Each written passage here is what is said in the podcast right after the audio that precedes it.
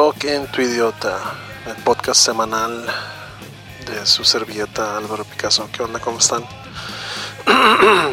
Disculpen, me ando un poquito enfermito. Eh, nos está pegando duro aquí el frío en Tijuana y hay muchas uh, enfermedades respiratorias. No se preocupen, no soy portador del mentado coronavirus, como se llama. Es un simple catarro, ¿no? Este. Que de hecho me ha impedido fumar mi plantita sagrada que tanto me gusta.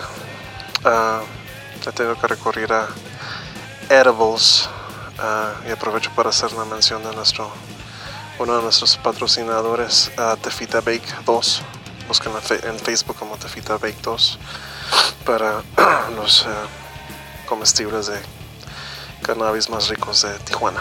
Ah, también hago mención a Cynthia's Cakes and Cookies.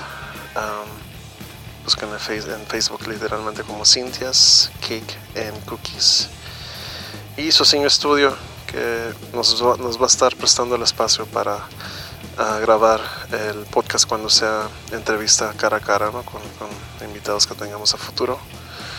Eh, por lo pronto, el, día de ahora y la semana pasada también este, tuvimos eh, una entrevista phoner uh, vía teléfono con Pepis Rocha, quien le, agradezco por su tiempo y su, su plática muy chingona que tuvimos. Y esta semana tuve el gusto de platicar con alguien con quien llevo ya una amistad virtual eh, de años, eh, ya estamos hablando de 2005 a la fecha, 2006, no sé, por ahí.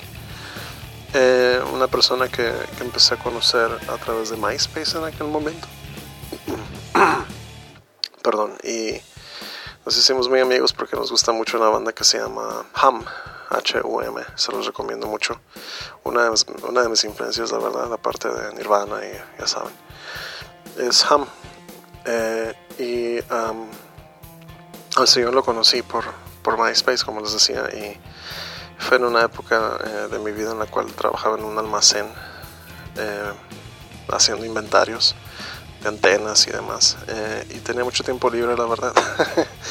y pues me ponían, pues ya saben, a, promover a mi banda en, Facebook, digo, en MySpace en aquel momento. Y, también tenía yo una página alusiva a esta banda que se llama eh, que me gustó mucho en su momento y todavía sigo escuchando obviamente. Y esta persona, eh, también muy fan de este, de este grupo, empezamos a platicar, yo tenía esta página, me contactó y luego me di cuenta que él también era músico y tenía sus propias composiciones, es un uh, músico multi-instrumentalista, toca batería, guitarra, bajo, canta, es un talentazo de persona. Él, él vive en Seattle, es de origen americano se llama Michael Perkins. Y, él eh, hoy en día eh, resulta ser que, fue la persona que, que nos produjo eh, a mi banda, a Debian, el disco que traemos promoviendo Cosmonautas.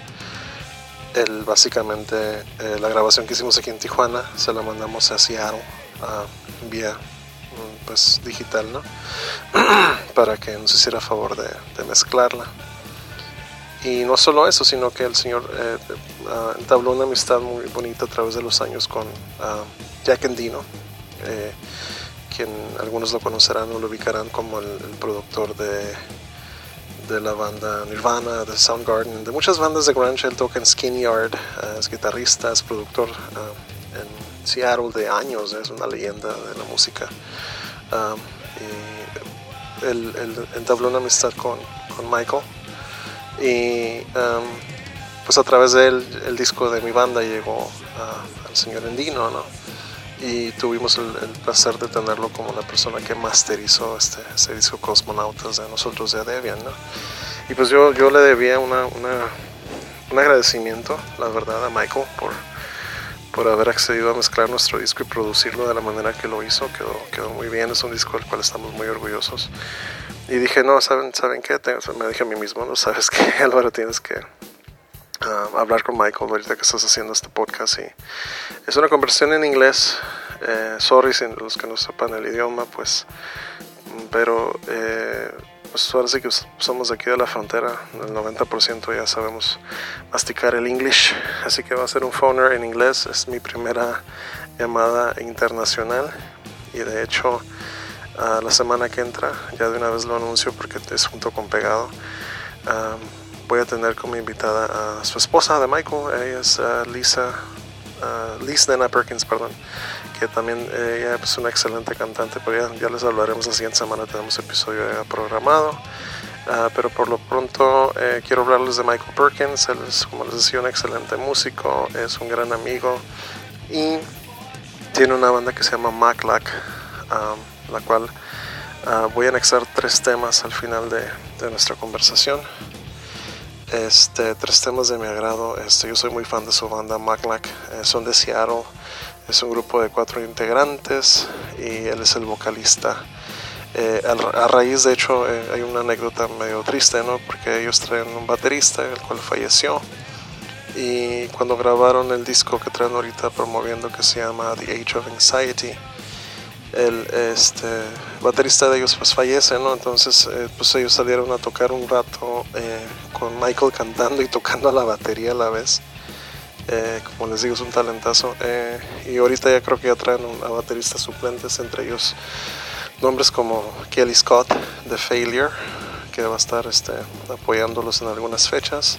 Acaban de grabar este, este material y están con disquera nueva. Eh, acaban de ser firmados una disquera allá en Seattle pues nada, el señor, este, yo, yo le debía esta conversación, eh, nos debíamos una plática ya este, por teléfono. Es la primera vez, de hecho, si les soy sincero a todos los que nos están oyendo, que hablamos en, teléfono, porque siempre hemos platicado muy bien, pero por mensajes de inbox o, no X cosa, ¿no? Por internet, etcétera, ¿no? Por correo electrónico, pero no por una llamada telefónica y y me dio mucho gusto haber, pues ahora sí que estrenado mi, mi conversación con él o, enseñárselas, ¿no? En este caso, a través de este podcast, ¿no? Pues este, eso por un lado. Ah, vamos, este, hablamos de, de, sus inicios, ya saben, de, lo que se trata el podcast, eh, básicamente uh, eh, de lo que él hace aparte de la música, tiene un, ah, negocio de vende tamales, de hecho, yeah, representando a México porque su esposa es cantante también y es, es mexicana, ¿no? de, bueno, de, padres mexicanos, pero de origen, vaya, eh, mexicano y, y ahí andan promoviendo un negocio de, de tamales en un food truck, eh, nenas, no, perdón, Nacho Mamas ah, Tamales se llama. Y pues nada, el señor ya lo andan ahí educando en, los orígenes del arte culinario mexicano para, para que se eduque también en ese sentido, ¿no? Ah, y pues este me comentó de su obviamente amor a Nirvana también. Él, es muy influenciado por, por, lo que hizo el señor Cobain en los noventas con su música. Para, para él fue un role model y, y de ahí decidió hacer una carrera musical también él. Ha colaborado con gente como por ejemplo Tad Doyle de, la banda Tad.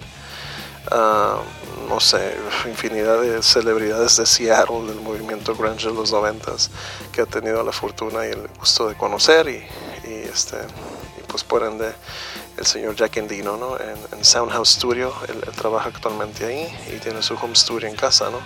También, eh, y pues nada, aquí les dejo mi conversación sin más preámbulo con Michael Perkins, uh, es en inglés, es un phoner, eh, de una limpiada del audio, se entiende. Estaba yo un poquito marihuana, un poquito high en mi casa y me estoy riendo como sonso cada rato, no voy a, tratar de evitar eso ya en futuras conversaciones, pero pues digo, hay que ser risueño en la vida, hay que ser felices a pesar de que tengamos broncas y demás. Y a los que estamos en este medio, este, pues invitarles a que, a que sigan luchando por lo que quieren concretar en la música. Este podcast está adquiriendo un poquito de, popularidad. Ahí tengo ya tres conversaciones más eh, pregrabadas y gente que me está diciendo que quiere salir en el podcast. Les agradezco mucho, tengan paciencia. Eh, a los que me están este, mandando mensajes que, que, ya muy pronto voy a, asignarles un espacio. Obviamente, como es un podcast semanal, pues se retrasa cada semana, así que por ende eh, porque lo tengo que combinar con mi vida personal, ¿no? Entre semana, pues ahorita en, mi, en mi chamba han habido cambios positivos hasta eso, que me han este, consumido más el tiempo, pero pues ahí andamos, ¿no? Ahora sí, les dejo mi conversación con el señor Michael Perkins. Eh, sus canciones de Mac Lack están añadidas al playlist de Rock en tu Idiota para que lo visiten en Spotify y lo escuchen a él este, tocar y cantar en este, en este grupo, ¿no? Agrade uh, agradezco muchísimo, Michael. I, I, would like to appreciate um, our conversation and thank you once again for giving me the opportunity to talk to you, bro. And uh, that's it. See you guys next week. Los vemos la próxima semana en Rock en tu idiota. Gracias. Bye bye.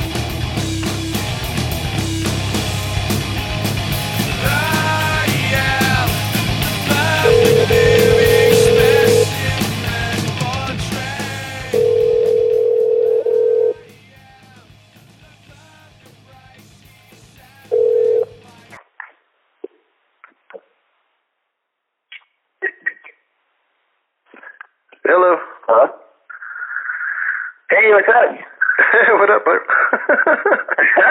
How you doing? All good, all good. Here, chilling in TJ. What about yourself? Cool. Uh, chilling up in the Skagit Valley, Washington. nice. How's the weather over there? I bet it's pretty um, fucking cold right now, right? Yeah, we got snowed in for a week, and uh, but it just all kind of melted just just like yesterday. So now we're finally like out and about. But nice. yeah, luckily we stocked up on uh, on goods and whatnot, so we didn't have to drive out because they don't like really plow or do anything. You're you're literally like stuck in a house, like so. Right. I know, I get it. well, here's kind of like the same thing. Lately, has been the same because it's it's it's been raining a lot, man. So you know, I'm I'm I'm almost forty. I fucking hate going out. To be honest with you, I just if I would stay in the house all fucking day and you know just smoke out and watch movies. but then yeah, I get yeah, overly lazy, so I'm like, no, nah, you got to do something. I'll move those joints, you know. not not not just the joints that you rolled with paper. Your extremities as well, you know. right. Cool, man. Yeah, I certainly don't mind uh, spending some time inside, just like watching yeah. documentaries and and oh yeah, know, on Netflix and shit. That's a must, man. Have you seen this documentary called um what's the name? God damn it, I always forget. I have such a bad memory. oh, Samsara. Sam Sarah. It's I highly recommend that you watch that, man. It's uh I don't really, think I've seen that one yet. Really, really illustrative and it, and it basically has to do with, you know, the machine. In other words. so that's pretty cool. So hey man, this is the first time we actually have a phone conversation, which is fucking weird because we've known each other since what 2005, I think, six. I don't know. Yeah. I, I was trying to remember how we even connected in the first place, and it was right. Uh, it was I, I remember I used to, right? Yeah, man. I used to work at this warehouse, uh, stacking up antennas and routers and bullshit like that. And around that time, I was really, really fucking. I still am, of course, but I was more at the time uh, into hum, right? I had this Toyota. Oh, yeah. Cor- I had this Toyota Corolla with a uh, Sony Xplod sound system in it. and we used to crank that fucking. You you prefer an astronaut album like crazy, right? And then I met oh, you yeah. somehow uh, because I saw that you had uh, your you know your MySpace page. Uh, MySpace page. I'm really big. Uh, called uh, Maklak, and and I noticed that uh, you you had done that first recording on your own, right? Like inspired by Dave Grohl in this case. Yeah, yeah, um, yeah. I did it by myself with uh, with Jack Endino and Seattle. Right. Yeah, and that, dude. I mean, and then we started hitting it off with the with the whole hum mutual loving thing. yeah, dude. Yeah. I, I, well, that I, was like a huge influence oh, yeah. on me. That album, the that band just really didn't get, I don't know, uh, maybe all the credit or huh. um, you know attention that they probably deserved. Because I felt like that was a whole nother like uh, type of music that could have been explored more. So right. you know, we always kind of joked that we were like, you know, a hum cover band. in the in the popularity sense. Yeah, well, yeah, that too. But just like we played, I remember we we were on tour, our first tours and we played a, a show in Nevada, and this uh. band came up with like. uh uh, you know, they thought they were like all super badass and they were on like some some big label and like uh-huh. we, we were playing earlier and they're like so Uh, I really like their like that fourth song, you know. So is that a, a hum hum cover song? And I'm like, no, that's our own song. And they're like, oh, I thought it was a hum cover. And I'm like, cool, yeah, man. Like, but at the same time, yeah, that cool. Man. I'm like, that's the point of the band. Like, he thought he was, you know, giving a shit for sounding so much like him. I'm like, no, I'm totally fine if people think we sound like we rip them off. Like, job done. oh, awesome. That's how much I respect them. Oh yeah, dude. I mean, awesome. In my case, um, I started listening to them because of that album, and then I started digging deeper. I found a bootleg on on this. Uh, it's called Internet Archive. If you Google Internet Archive and, and well, Google, oh, you, yeah, get, oh, yeah. You, you, get to see a lot of. Uh, somebody has uploaded through through time, I guess, um, different cons, different home concerts or bootlegs and stuff of that nature. So I started really getting into that, and then I noticed this other band that opened up for them once uh, called The Life and Times. and I started getting oh, into yeah. those guys as well. And actually, that this podcast, now that I mention it, uh, well, the attempt of podcast that I'm trying to do, it's basically inspired by by uh, Life and Times uh, lead singer. Uh, his name is Alan Epley. So, oh, cool. Yeah, he has uh, uh, this one called uh, Third Gear Scratch. So he basically, you know, he talks to to uh, musician friends, uh, exploring what we do, how we hustle, how we how we've managed to keep uh, you know our projects alive so far, or this far in this case. So by you know yeah. hustling, man, like having additional jobs. Uh, he he he he mentions that he's uh, a bartender at times, yeah. and he also records bands. So you know, uh, yeah, so, everybody's kind of in that position, no matter where you are. Oh, a lot yeah. of people, you have to. Yeah, exactly. So basically, that's what it is. I got inspired to try and do something like that around here in, in Tijuana because in here in TJ, bro, there's a lot of uh, bands that are you know, they deserve a shot. They deserve they deserve another approach. Like I, I get to talk to. It's been interesting. You're my you're going to be my episode number ten. I, I've spoken to nine people, different people so far. So I've uh, come to the realization that you know, to continue in this music, you don't need to be frustrated about not doing or not being famous per se, like like you know, in the status of a pop artist or whatever. With what we do, I mean, yeah. as long as long as you can create music and and, and you know pass it on and have it recorded and play it on to your friends at least or whatever, you know, it's fine. I mean, we don't need to necessarily yeah, get I, frustrated about that. Yeah. Yeah, I I think um for a lot of people, you know, that were born in the like you know maybe 80s or early 90s, um, right. the the music scene uh, and music industry like was really different.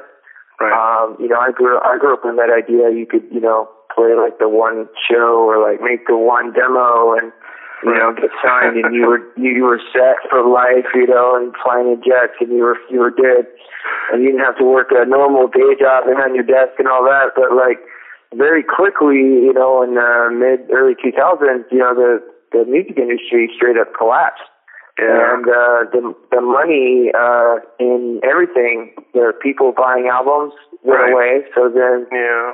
the uh the infrastructure of people recording albums you know which I do which you know uh that that took a big hit and then the bands that Right. You know need to make money from selling albums which they aren't now can't pay for their studio which means they can't record it which means they can't go on a tour and and so Yeah. A I've started to see it going on, for lately sure. kind of is like almost maybe, you know, it's just like a reset button because all the musicians I've been seeing are doing it because they love it and there's almost no chance of really making a good amount of money on it because, Yeah. You know, it's just the way the industry is. So you have people just doing it because they love it and I think the art is better for it. Oh yeah, yeah. yeah. So uh, I'm I'm with it. I'm in that stage currently, because you know before the album that that you mixed, and I, I'm going to take the opportunity to thank you in front of you know all the listeners that are probably listening to our conversation. Uh, to to this day, in in in, in my story, uh, I hadn't I hadn't felt proud of a recording from uh, one of, one of my bands in this case, uh, Deviant. Um, until we mixed that album, bro. I mean, you made a kick-ass album where like every everybody that got the opportunity to listen to it, they were really they were really blown away by it. And now I'm on stage and like, okay, um, the album's there. It's fucking kick-ass. It has you backing it up as a producer. It has the uh, collaboration of Jack Endino, which is like what you have. You know, I've never imagined that yeah. that name was gonna pop in there. You know, uh, and uh, we're in the stage of okay, so what the fuck is next? You know, like direction-wise, I thought to myself, you know what? I'm going to try and uh, be a little bit more intimate with, with you know, showing the other side of my persona is not just this guy that wrote these songs for this band and blah blah. And I want to like get the opportunity to get some input by other musicians and check how they're trying to do it versus how I'm doing it, and, and have like a mutual feedback brainstorming thing going on, you know. And and and yeah, so right now, for instance, I'm I'm um, actually, this is this is good news. Uh, I've been I've been talking to this guy who has a uh, record, uh, indie record label locally. So he's he told me, you know what, we could probably just get a distribution deal, right? Because I'm thinking, okay, how do I reach out to people so that on our next gig we don't get to play for five dudes only. we need a fan base, right. in other words. so you know, all all that is in the mix right now, and it, and, and I, I'm thinking part That's great, of, man part of this um it because i'm a really shy guy i have to admit to you that I'm, i would never in a million years you know do something like this but kind of like pushing myself towards it and and i really got inspired by by this guy alan epley here there in chicago right who i've noticed he's had like um a similar scenario in a sense as ourselves with our projects, in the sense that he's, he's written some kick-ass fucking music. Like your band is like whoa to me. You know, I'm a really big fan. Um, and and uh, somehow oh, uh, we have this expectation, right? But at the end of the day, I don't know. It, it, it's tricky because in his experience, uh, what I've what I've learned is that he's never been like on a record label and stuff of that nature. He, he actually spoke to Jonah Matranga the other day, the guy that you jammed to, the Far guy, uh, in that oh. concert, in that. Uh, uh, gig that you did.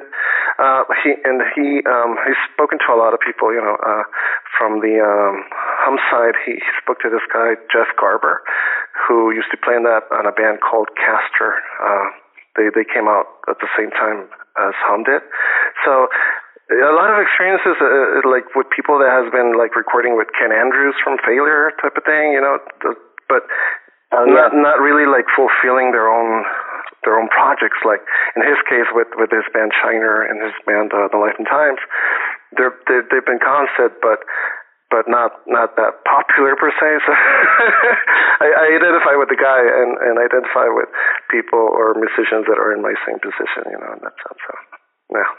yeah, well, it's, it's, say things are a lot more like uh mm-hmm. because there's so much more. It's like accessibility. Um, it, it means things a little more niche too. Like, yeah, you know, it's it's. uh I don't know. It's kind of neat too because you can because of the internet and everything. You can find you know your your selection, your group, you know, um, even if it's not maybe represented in your nearby community, like it's worldwide. So that's right. kind of like cool to see. Um, I think I just sometimes it's hard to tap into that really, but right, right, you gotta like keep hustling, right? Definitely. And and bro, um, well, I I know of your origins uh, as like a like a project project uh, wise type of thing. But what inspired you to make music initially? I mean, when did you start? I started in junior high with Nirvana, obviously. How about you? Um, that's the same thing, man. Um, I mean, I had a musical family. Like my grandpa was a jazz musician, and oh. my parents, you know, were like amateur. You know, they played in school, and my dad played guitar or whatever. But um, nice. Really, it was Nirvana that that inspired me to, to start my own band. I started really young, like uh 11, you know, 12 years old, uh, started a band and was like after school, like where everybody was out playing, I'm like, we gotta work on the song, we gotta do it again. Like, no, we gotta, you know, like, right. gotta be exactly like this. And, yeah. and, um, so that was like, uh, that was my main drive. And I realized at that age, I'm like, this is what I want to do. You know, I want to do music the rest of my life, like whatever it takes. So, right. um, I, I started on that path. And By the time I was 16, I dropped out of high school and I hit the road and was just like uh, you know playing shows and concerts and tours and stuff. Nice.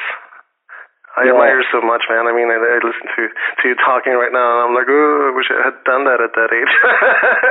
now my my developing was a little bit slower, I suppose. In that oh, it's sense. risky, man.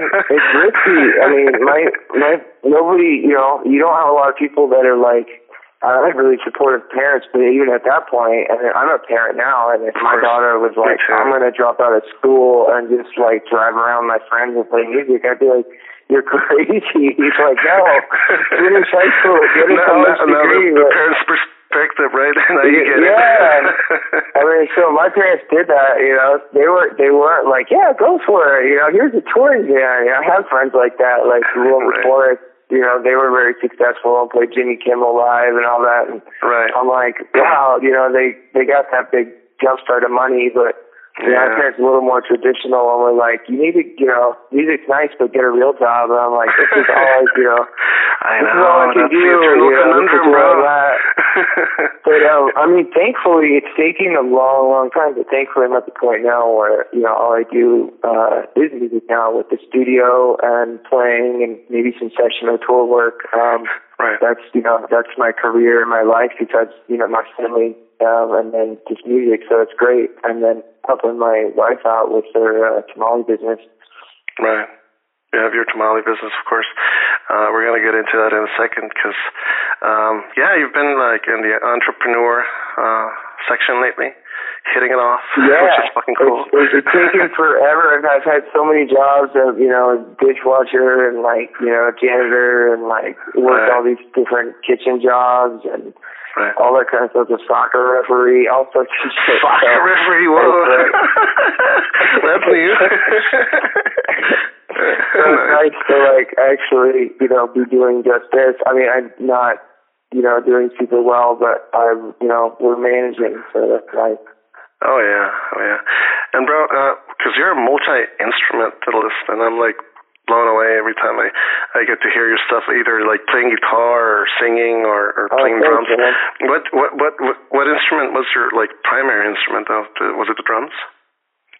Uh, guitar actually. Oh, the guitar. First I learned was okay. from yeah, it was, I got a harmonica when I was like six, and I got a little book, and I like taught myself like how to play a few songs, and I like you know, I go down the river. Like I, I had to play by the river and feel all spiritual with my uh, my harmonica. then, uh, no, I got a guitar when I was like 11 or 12. Harmonica is like a really sad instrument, isn't it? Like, I, it can be, man. I've been playing it since after it's like time. fucking anyway. railroad traveling, you know, without a yeah, yeah, right. and that's just like, even at my young age, I kind of like I identified with that aspect of it. But um, yeah, I got a guitar playing because I want to learn Nirvana songs and like you know Green Day. Oh hell yeah, and, Nirvana, Nirvana did it for me actually. Other stuff was going on, and and then that's um yeah. I just again I taught myself. I didn't get lessons in anything. My dad, you know, knew a few chords, and uh, yeah. so that was another thing I liked about Nirvana is like you could you know if you don't even playing guitar a few months, you know if you stuck with it, you could figure out their songs and get a lot of like satisfaction and pleasure out of that. Hell yeah, I I can relate because I remember back in 95, 96 when I started playing guitar, I was actually like 16. I started late then, to be honest with you. Uh, it was because of, uh, uh, well, I had this intention to make a band over there, so it kind of worked out uh, for a little bit. But but what triggered it was, in my my experience, was lithium. Because I, I thought to myself, you know what? If I learn how to play all those fucking chords, I think I'm set. And, and you know, and singing and and playing guitar at the same time happened the first time in my case. Once uh, we we had a four piece band. Um, I was basically the rhythm section and the singer, but the other guy didn't showed up. The lead, you know, basically the lead guitar didn't show up that day, so I had to be had to force myself to, you know, start doing solos and, and all that other bullshit uh, on that one gig, and I was like, okay, so it was our first gig to be honest with you ever. So uh, I was like, oh, nah, fuck this guy. I'm not gonna let this guy ruin my first gig. Want to play, man. So I remember playing About a Girl And when I came to, even though it's really simple what Kurt does in that that solo quote unquote part, I was really right. fucking nervous as shit, man. And I think I fucked it up, of course. And that's but, funny yeah. You mentioned that song because like that mm. that song was the first song I ever learned on guitar because you know it's just oh really nice. And, yeah, well, and, fairly, uh, fairly simply. And that's why it was so cool to like and then I was a guitar teacher for a long time, and I would be like, well, I, you know, I know I could play this, so these, these kids should be able to play this, you know. So right. it's cool to come full, full circle and like not only start recording with Jack Endino, who like you know produced oh, yeah, and recorded man. that. How did that come about, bro? Like, how did how did Jack and yourself meet? Um, we met it. Honestly, we met it um, at concerts. Like, oh, okay, from the know, local Seattle scene yeah, I'd always look at the paper and be like, oh, uh, you know, shit, the Melvins are playing, you know, here, nice. like, I'm gonna go, and then I'd be like, oh, there's Jack Endino. I'd go say hi, you know, I really respect your work and this and that. And yeah, then, you know, two weeks later, I'd be at another show and be like, oh, there's, there's Jack Endino. I'm like, you know, the, the guy was like still part of the scene. Like he goes out to to everybody's show, man, and everybody he records and so I just kept bugging him. I'm like, I want to record you. And he's like, yeah, yeah, that's nice. Okay, you know, later. And, uh, he, you know, he's had a lot of people send me something. And it took a couple years. And then finally, um, mm-hmm. we got put on a, the same bill together with the Black Clouds, uh, Seattle at the Potential, kind of the same club. And, uh, okay. and the show went well and he got to see us play live. And then he was like, okay, what was the CD you were trying to hand to me for last years? I'm like, it's this one, you know, like I play an instrument, like, nice. please, man. He's like, okay, you know, he's like, I, I think this is good. Let's record together. So that's how it all started. And then nice. Once once I got in there, he realized that like, um, you know, I was playing everything, and then I also was, you know, engineer myself. So, so you know, I was kind of like stuck on these songs I'd had since I was a kid, just writing in my garage, uh, like on a little tape machine. So I didn't really want to change it. That's the first album, right? That's the Mac Mac yeah, first record. Yeah, and that's yep, exactly, and that's why it says produced by Michael Perkins and co-produced by Jack and and you know, like, I had so much respect for him, but like songs are also really old, and like I didn't know how to do it any way else. I'm like, there's like eight parts. Like if I change this one thing, like uh-huh. in a week from now, I have to do a bass part and not know what's going on. So. Right. But like you were saying, the, the follow up album, Age of Anxiety, is produced by Jack Endino and co-produced by me because I wanted to give him full control to be like, you know, yeah. what does somebody else think about how it should be done and, and, you know, what could be improved and try to like remove any kind of, uh, attachment I had or ego with my right. tunes. And, and at that point, you had a full band, right? This way a year. Yeah, exactly. So, now I had more people. I just I always wanted to be that way because it turns out better when you can. Oh yeah, no, definitely. When there's some other and collaborations and ideas and stuff. Yeah, because it, uh, it it gets somehow uh in like a narrow version when you're doing all of it yourself. I suppose. Right. Yeah. Although that, that that that's first album I've listened to, I've listened to it and it fucking rocks. I, I'm a fan. oh, thanks, man. Thanks. There's a few people that really enjoy it. Uh, that makes me happy because it's it's very personal and weird. Yeah.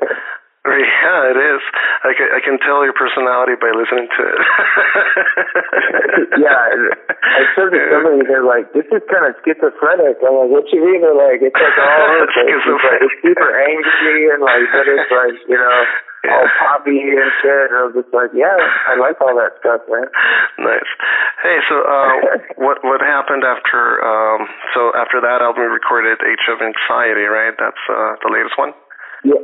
Yeah, that's the latest one. Um, yeah, the one I was saying that we let Jack produce. I, I did record the whole entire thing myself in my own studio, right. um, just so that we like could save time and money. So that when we went to Jack, you know, we already knew kind of like he he got to listen to it and make notes on the phone. You know, just this part needs to be shorter or right. you know this or that. So um, yeah, and that was done with a band, which actually the bass player was one of my old old friend. Oh yeah, you told me the other day. Yeah, you go way back. Yeah, we grew up together, and like on this tiny island, like a couple hours away from Seattle, but it's like a really different vibe out there. It's just like totally different kind of um, just people. So Right. the fact that I got to run into him like ten years later in the big city was like, oh, I, we got to play music together, man. So Hell he joined in. Like really lucky. He's really like Primus and all. He's just got fantastic bass players. So.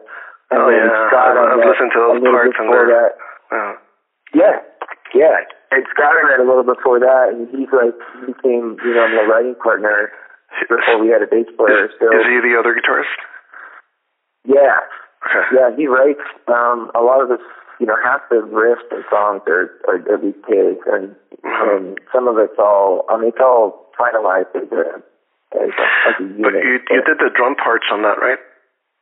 Yeah, that's because our drummer died. Um, you know, oh we had a shit! drummer. No, that sucks, Yeah, we had a drummer Steve that we really liked, and uh, Uh-huh. just uh, he kind of died, in, you know, in his sleep. Um, uh, some freak aneurysm, like at 35, 36. So it was really unexpected. But Wow. Really we already unexpected had, like- stuff. Yeah. yeah, we had already had the stuff going, so I kind of had to like now jump from guitar back on the drums and like figure out what he was doing. Right. uh, so he wrote those so those parts. drum parts are Okay. Yeah, that's why it's dedicated to him. He wrote, you know, I, I, I sure changed him a little bit, and Of then we actually had, I met with uh, uh, Tim Alexander, the drummer for Primus, and we did some. He taught me some master classes up here in Washington because he lives here now. Oh yeah, you showed me a And, um, picture. yeah, that's some cool shit, bro. Yeah.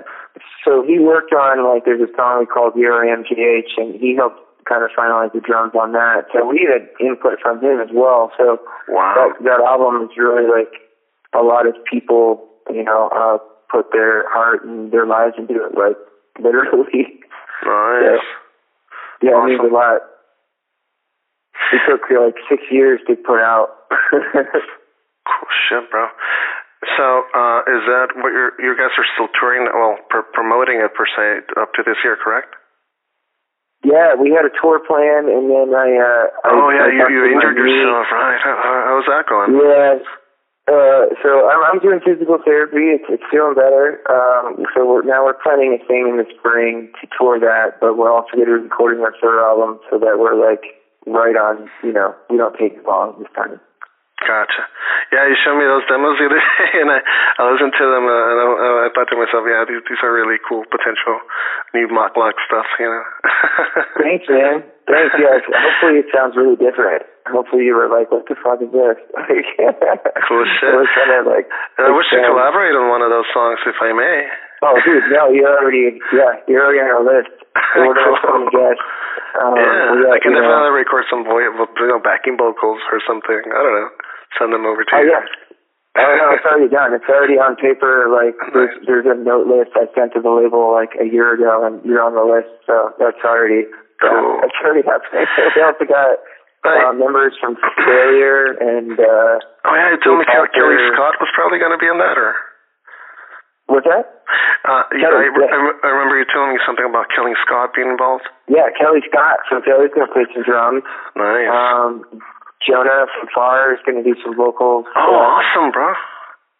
And then uh, I, I'm going to talk Jack Endino from, you know, Jack Endino and Skin Yard. Um, and then I got a bunch of friends. Uh, Tim Alexander might do some. Tad Doyle might do something. Um, uh, and then we're talking to Dave Foster. He plays with Nirvana on drums for a bit. He's probably going to do Oh yeah, that's that's uh, you told me about that dude uh, the other day. That's like the most recent update I've I've gotten from that. Nice. Oh yeah. So I'm just trying to kind of just take everybody I know that I've you know respected or um you know admired and just get them involved. So it's you know get the community, the you know the past Seattle people, the new Seattle people, people from Tijuana, you know just anybody that's had a and TJ. yeah. It's had an impact, you know, like, so I think it's going to be cool that way, man. Like, I really kind of want to, like, the community of everybody I know, uh, and the music community has been so supportive of me and my family. Like, I, I want to kind of capture that in some way on the album. Awesome.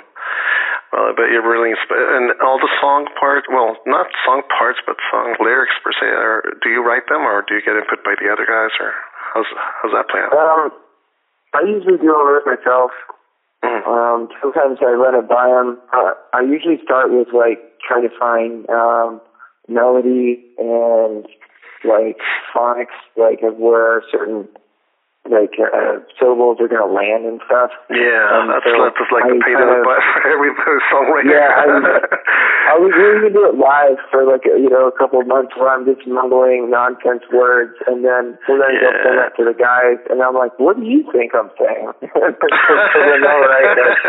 yeah, I always thought you were saying this and that, and I'm like, "Yeah, that's totally what it is. Those are the new lyrics, man." that's like exactly how and Kirby.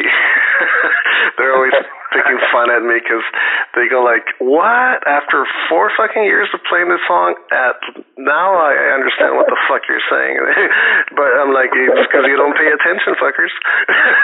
yeah, it's usually the studio is the first time they hear something. They're yeah. like, "Whoa, that's pretty cool." And like, "Yeah." And they get to have that same that same vibe when, when you mixed this this last record that we had uh, just released because uh, yeah, they were like immediately um, understanding all my mumbling right yeah. it's so clear bro uh, I'm, really, I'm really I'm really grateful for your contribution for to that to that dude, cause, so part of that.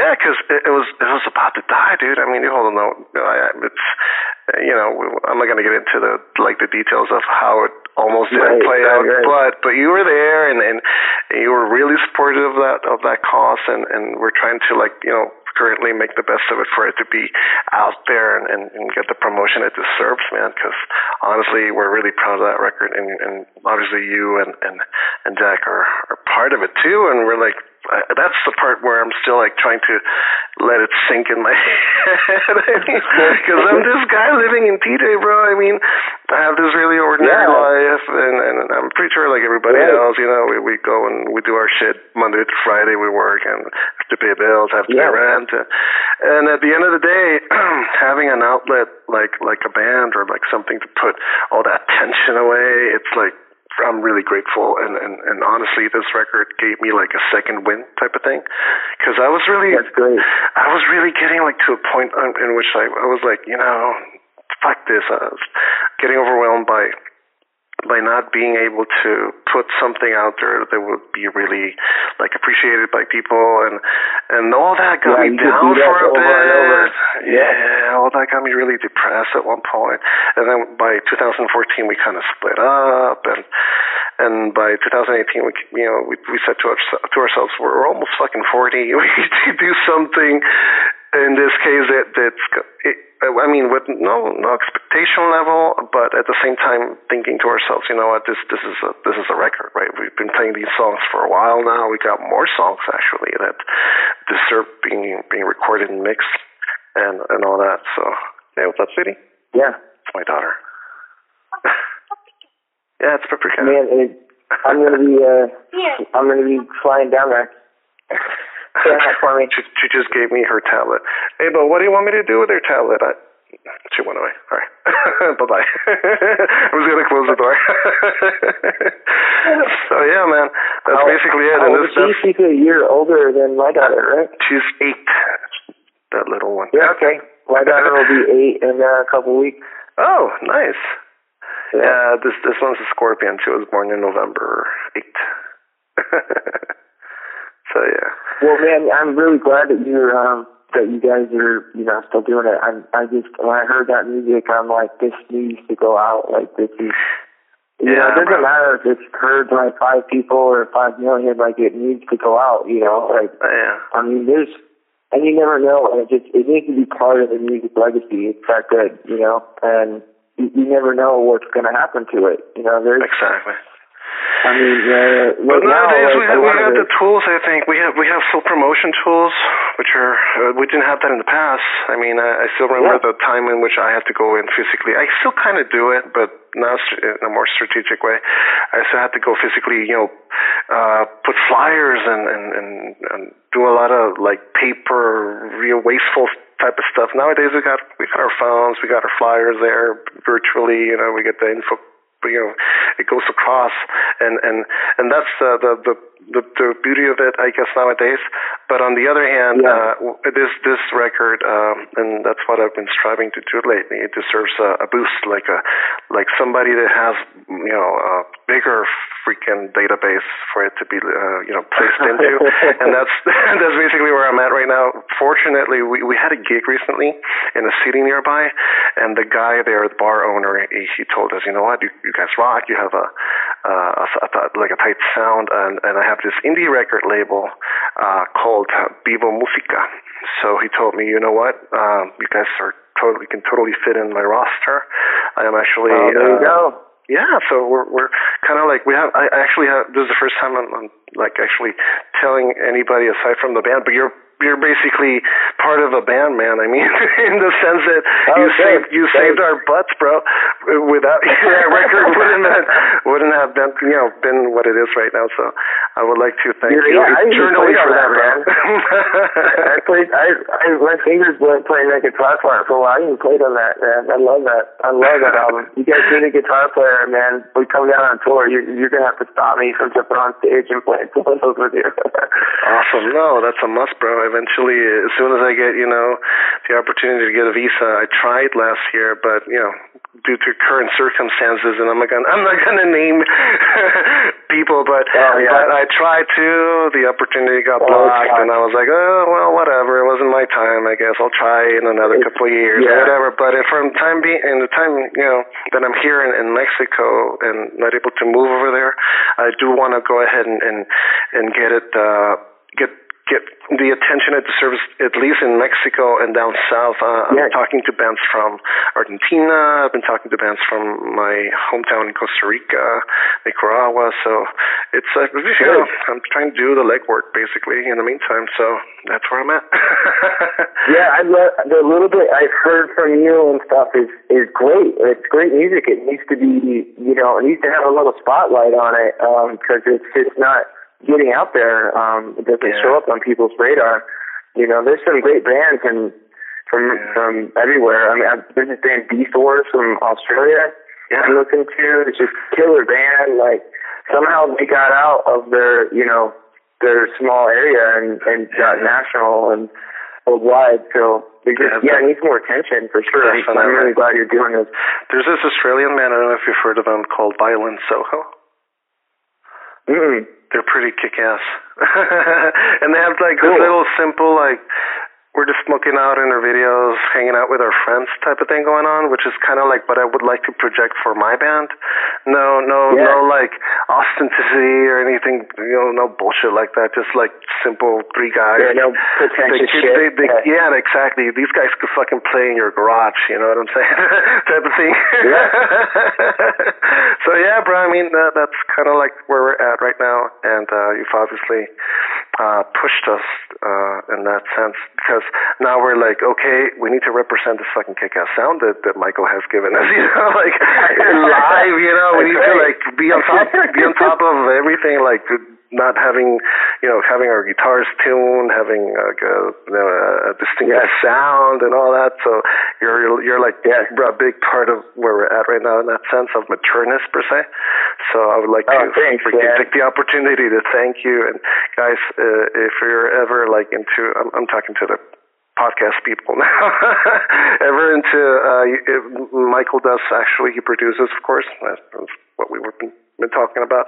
So if you, uh, I'm going to make a little propaganda for you. If you'd like to go ahead and, and, and get your mixes done by by Mr. Perkins, maybe you can, you know, send them through me. Send them send me some ideas, and I can send to them, to him in this case, so he can probably listen to it, you know, and give yeah, you. Yeah, and, and, and to be a proper podcast, you have to be, yeah. you have to do like you know, mention uh, this podcast and receive 10% off. So, yeah, dude, anybody, For sure. anybody that, that comes from you, man, yeah, automatically I'll hook them up. I do. I mix stuff from all around the world. A lot of friends have so. asked me, "Who the fuck makes that for you, bro?" Because it sounds it sounds like nothing done here in TJ, of course. So I'm like, "Yeah, I'm giving you publicity, so to speak." So uh, that oh, might arise. Yeah.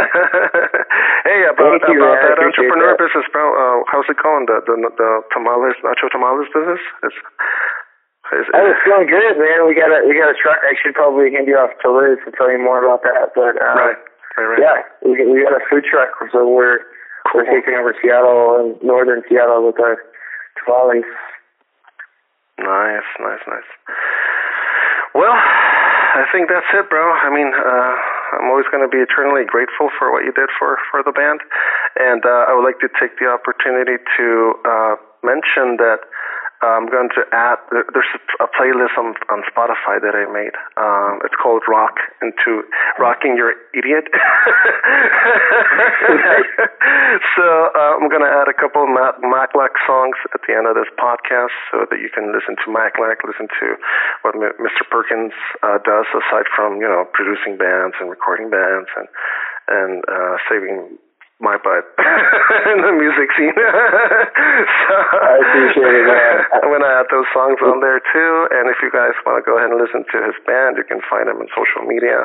Uh, the spelling of the band is uh, name in this case is M A K L A K, right? Maklak. Yes, that's correct. Right. What does it mean? Oh, you told me it's it's a it's a like your word that you invented, right? Yeah, it's maybe it's made up. It doesn't have any language. It just means the band. Gotcha. well, that that's it, bro. I appreciate your time. Uh, anything that you would like to add? Uh, no, I appreciate you, man. Much love. Appreciate it. Keep doing what you're doing. Awesome, awesome, awesome. Okay, well, expect for this to be released next Friday, most likely. I'm going to be tagging you so that you can help me, you know, uh, pass the message message around, and uh, let's keep hustling, bro. All right, sounds good, man. nice talking to you. Take care. Bye bye. You too. Bye. Rock and